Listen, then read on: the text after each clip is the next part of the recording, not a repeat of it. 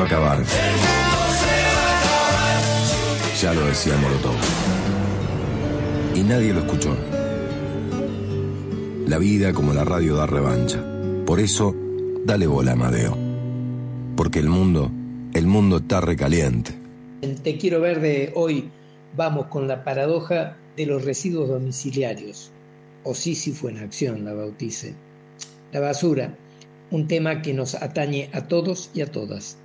Leo en uno de esos sitios medio nerdos que sigo yo, que le hacen un reportaje a la, muchas comillas, Sísifo de la basura, una tal Michelle Klimczak, que solamente en los últimos tres años recogió, transportó, pesó, documentó y clasificó más de 16.000 kilos de basura de las costas de Fisher Island, Nueva York.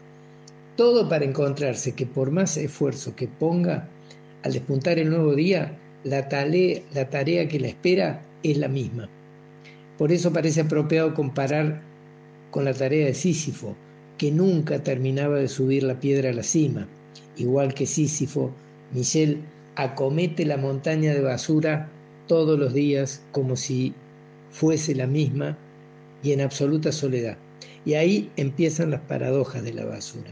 La primera y más evidente es que el problema de la basura no es ni remotamente un problema individual, solitario, y paradójicamente de todos los problemas ambientales es aquel en el que individualmente más se puede contribuir. Trabajemos con cifras redondas, más fáciles de retener. Cada habitante de Córdoba produce diariamente un kilo de basura. De ese total, correctamente seleccionados, sin necesitar mucho entrenamiento, se pueden enviar a recuperación por diferentes vías más de un cuarto kilo. De arranque eso nos deja con 750 gramos del kilo original, pero de ese resto 500 gramos son residuos orgánicos compostables, que además tienen la indeseable característica de bajar la calidad reciclable del resto de los materiales cuando se mezclan. Así que si el oyente o la oyente disponen de patio en el que se pueda destinar un metro cuadrado, solo uno y menos si me apuran un poco para compostar, entonces el kilo diario se transformó en 250 gramos. Es cierto, se requieren tres depósitos de basura y mucha, mucha constancia.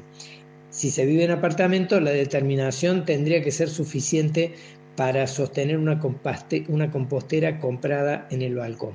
Lo admito, eso es un esfuerzo más significativo. Ahí no acaban los beneficios. Hay que sumar que el servicio de recolección domiciliario que cobra por kilo transportado disminuiría lo que le cobra al municipio por el servicio, que es el principal gasto de los municipios después de pagar los sueldos. Hace un tiempo, un amigo de una pequeña comuna del interior, en la que no hay departamentos, solo casas, así de chiquita es, me preguntó por dónde empezar con la basura y le dije que obligasen a los vecinos a dejar de tirar residuos orgánicos con la basura. Mi amigo, mucho menos burca y mucho más político que yo, empezó una campaña para que el compostaje domiciliario fuera voluntario y lo que obtuvo fueron reducciones muy significativas en las cantidades de residuos transportadas. Burca o no, es paradójico que los municipios más grandes no inviertan un poco más en promover el compostaje y la selección. ¿O será que los empresarios de la recolección de residuos son casi todos importantes aportantes de campaña? Nos escuchamos la próxima.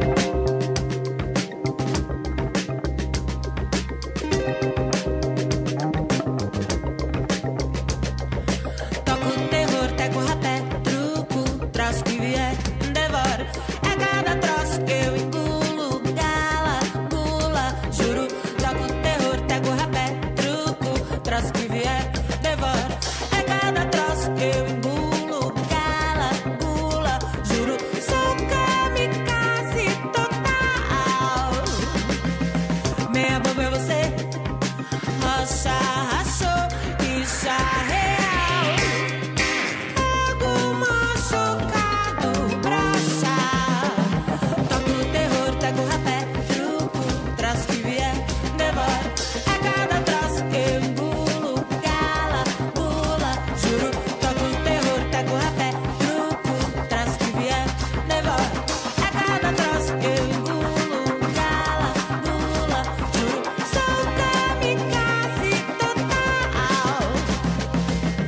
meia bomba é você.